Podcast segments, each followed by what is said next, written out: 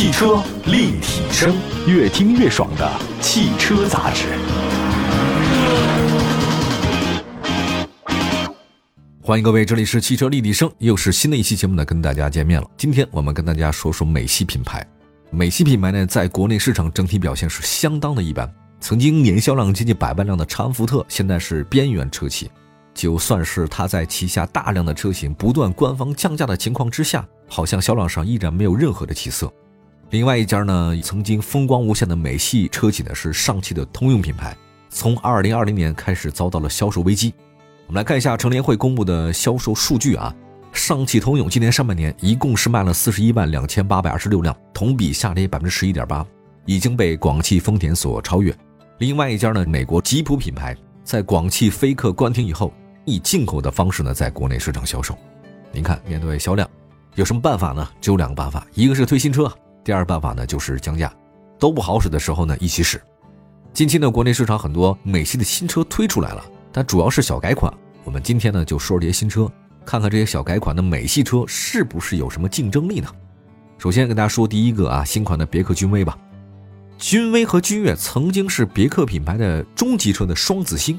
对吧？一个呢是运动的中级车，一个主打的是公务的商务车，这两个也都是这个细分市场的明星车型。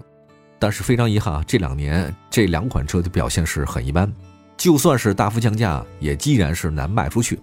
那么为了尽可能的提升销量，先于新款君威上市的新款的君越选择了官方的降价，价格多少钱呢？十七万九千九，你能买回家了。但就算是如此，今年六月份一共只卖了两千多辆。而且，当新款的君越价格已经到了十八万以内啊，新款的君威你也得官方降价呀，你不能那个降了，这个不降，那更糟糕嘛。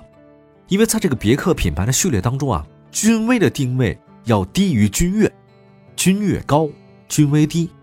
七月二十四号，新款的别克君威呢正式的上市，它提供两款车型，售价十五万九千八到十七万五千八，相比之前的十九万六千八啊，一下降了三万七。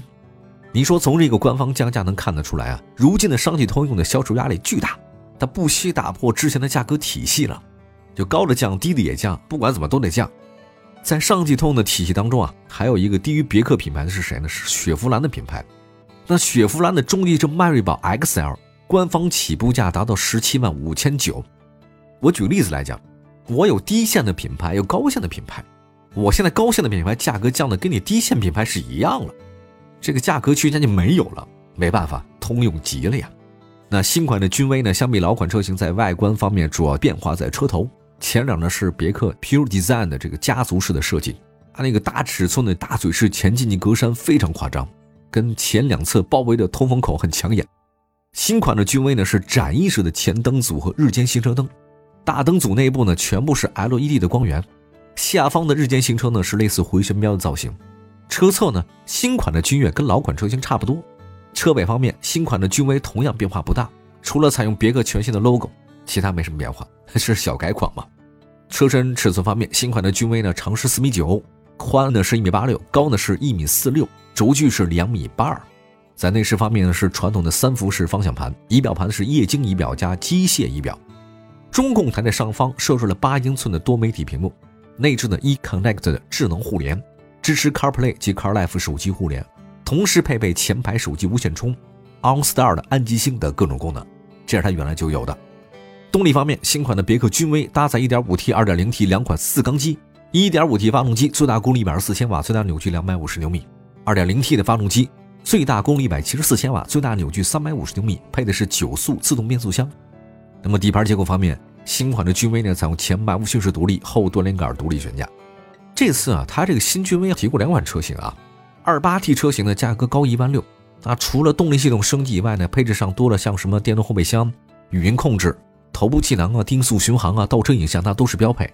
要说起来，中级车吧，这个车的整体水平还真不差，但是它没有太多主动的安全配置，自适应巡航啊、主动刹车啊、车道保持这都没有。相比老款车型啊，这个价格方面，新的君威便宜了不少。但是呢，在主动安全配置方面一般，它的同级别的竞争对手啊都配了，可它没有。未来呢，它依然靠低价格来打动消费者。我的意思是，推新车您还得继续降价，否则依然这个新的君威卖不出去。好吧，我们除了这款车以外呢，待会儿说说它的低端品牌雪佛兰，雪佛兰呢也降价了，不仅推新车，而且价格还便宜。马上回来，汽车立体声，欢迎各位，这里是汽车立体声。我们的节目呢，在全国两百个城市呢落地播出，线上线下呢都能听得到，大家可以回听往期的节目啊，欢迎转载，欢迎点赞，谢谢大家。今天呢，跟大家关注一下最近上市的三款美系的新车型，都是小改款。刚才说的是通用极了。除了新的君威以外呢，雪佛兰品牌也推了2023款的创酷 RS，这个车型一共只有三款，售价呢多少呢？十万九千九到十二万八千九。2023款的创酷 RS 全系新增光芒金车身色，并且呢为中高配的车型加入手机无线充。同时，2023款的创酷 RS 呢享受动力总成主要零部件原厂八年或十六万公里的质保。以前啊这种质保只能在雷克萨斯身上体现 啊，日系车。现在美系车也这么玩了。外观设计方面，创酷 RS 配备了 RS 专属的运动套件，大尺寸的蜂窝状的前格栅，黑色的钢琴烤漆。它的中网内部呢还有 RS 专属的标志。车尾呢是简洁的线条，跟老款 Redline 的车型差别不大。后八位呢经过重新设计，更夸张的下扰流板，非常强烈的跨界风格。在内饰方面，创酷 RS 全新风格呀，黑色内饰加上红色缝线，黑红撞色啊，这也显得特别运动。搭载10.25英寸的双联屏，有一个全新的小雪 OS 智能车联，支持 Apple CarPlay，具有 OTA 远程升级。创酷 RS 呢，全系标配的是 HSA 坡道起步辅助，这是全系标配的，有电子手刹、自动驻车、多功能方向盘。中高配呢，还配了一个 AEB 碰撞缓解制动、LKA 车道保持辅助、雨量感应雨刷、自动空调无钥匙进入。那在被动安全配置方面，顶配车型的标配头部气囊。动力方面，创酷 RS 呢搭载第八代 EcoTec 1.5T 四缸直喷涡轮增压发动机，最大功率一百三十五千瓦，最大扭矩呢是两百五十牛米，配的是钢链式的 CVT 无级变速箱。我记得配这玩意儿都是本田啊，现在创酷也用这东西啊。底盘结构方面，RS 创酷呢是前麦弗逊独立，后扭梁式非独立悬架，这个底盘一般。那今年上半年的业绩来看啊，创酷 RS 比之前车型是明显提升，但销量好像一般啊。半年总交强险数仅仅是三千两百八十一辆，那么刚刚上市的新款车型相比老款车型在性价比方面 没有提升。如果想提升销量，得降价。我看了一下啊，就是跟它接近的那个日产新款车型的价格低到八万九千八，您这儿还卖九万十万，这不太会有人要哈。这是创酷 2S，车型是确实好看了，哎，但是卖的应该还是一般。我们接下来呢再说吉普品牌。广汽菲克关停以后，吉普品牌它就不国产了。说到情怀，就是这事儿啊。当然，它没有退出中国市场。大家非常喜欢的像牧马人啊、大切诺基这个车型呢，依然是进口销售的方式来卖啊。牧马人，我相信很多硬派越野车的朋友们现在应该是比较记忆犹新的啊。牧马人名气非常大，但是很有意思，它这个名气啊大是大，买的人不多啊。今年上半年牧马人一共只卖了两千多辆，插混的牧马人只卖出五百多辆。七月二十四号，二零二四款的吉普牧马人正式上市，一共推了五款车型，卖多少钱呢？四十九万九千九到六十三万九千九。相比老款车型，价格呢是高了四万，不过呢，它配置水平没有太多提升，只是略有提升。车企的规划是什么？吉普呢，在咱们国内呢是直营代理模式，所有的车型那都是全国统一零售价。我不太懂牧马人的销售策略是什么。吉普牧马人都知道，经典的硬派越野车。飞乘载式车身，外观很复古。新款的车型呢，这回七孔格栅变得更细长一点，保险杠还预留了绞盘安装位，拉车用的啊。用圆形大灯，灯罩内部呢是 LED 的灯组。车身的侧面和车尾是硬派越野，裸露的车门铰链，外露式的备胎，绝对是标志性的设计。车身侧面是宽大的轮毂，牧马人的接近角三十四点八度，这不错。离去角呢是二十九点二度，最小离地间隙是二十五公分。这都在及格线之上。内饰方面延续了简洁硬朗的风格，很多功能啊通过按键来进行操作。有两个挡杆，较大的是变速箱的，较小的是分动箱的。就是您呐可以根据路况选择是高速两驱呢，还是高速四驱，还是低速的四驱，分别不同情况。新款牧马人配备了十二点三英寸中控屏，内置的是 U Connect 五的系统，支持 Apple CarPlay、安卓 Auto，还增加了 Trails Off Road 越野导航地图。这个地图里面可以有六十二条吉普的荣誉勋章路线指南，给你一个官方的路书。如果您就出去玩去的时候呢，这六十二条全走完，那是相当厉害的一件事情啊。新款牧马人的插电混动版呢，采用是 Power Box 的系统，拥有呢两组四孔十 A 两百二十伏的交流电插座，单组的单孔最大功率二点二千瓦，两组总功率呢是四点四千瓦，电力呢来自于十七千瓦时的电池，电池的电量耗尽以后呢，您用汽油发动机呢可以继续补能，这是它的插混系统啊。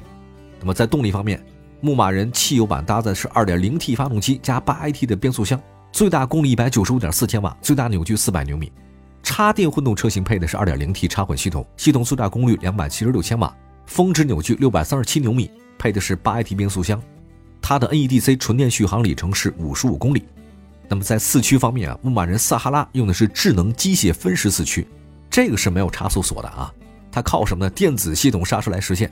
举个例子，在低速四驱的时候呢，有2.72比1的扭矩放大，新增了一个 4H Auto 模式，自动调节前后桥的这个扭矩分配。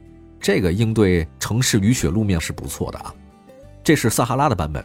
那么罗宾汉的版本呢，是采用了智能超级分时四驱，集成扭矩四倍放大双速分动器，带有前后桥机械式的差速锁，还有 Swaybar 电子前横向稳定杆的分离技术，还升级了 Donna 四十四 HD Fuel Float 的全浮动重型的实心后桥，就你极限脱困的时候，整个车后半拉全在那个水里面沼泽里面。它这个脱困能力更强一些，就一般情况下大家使用不到啊。如果您是特别极限的话呢，再说。其实配置方面的话呢，新款牧马人相比老款车型确实有点提升，比如说前后排的头部气囊、前方碰撞预警系统、防侧翻、自适应巡航，这都是全系的标配，安全性是有所提升的。但是提升的不大啊。虽然它这个配置水平更高一些，但是也涨了四万块钱，整体性价比的话呢，还是很一般。不过我考虑到一个问题啊，就是买这车的人。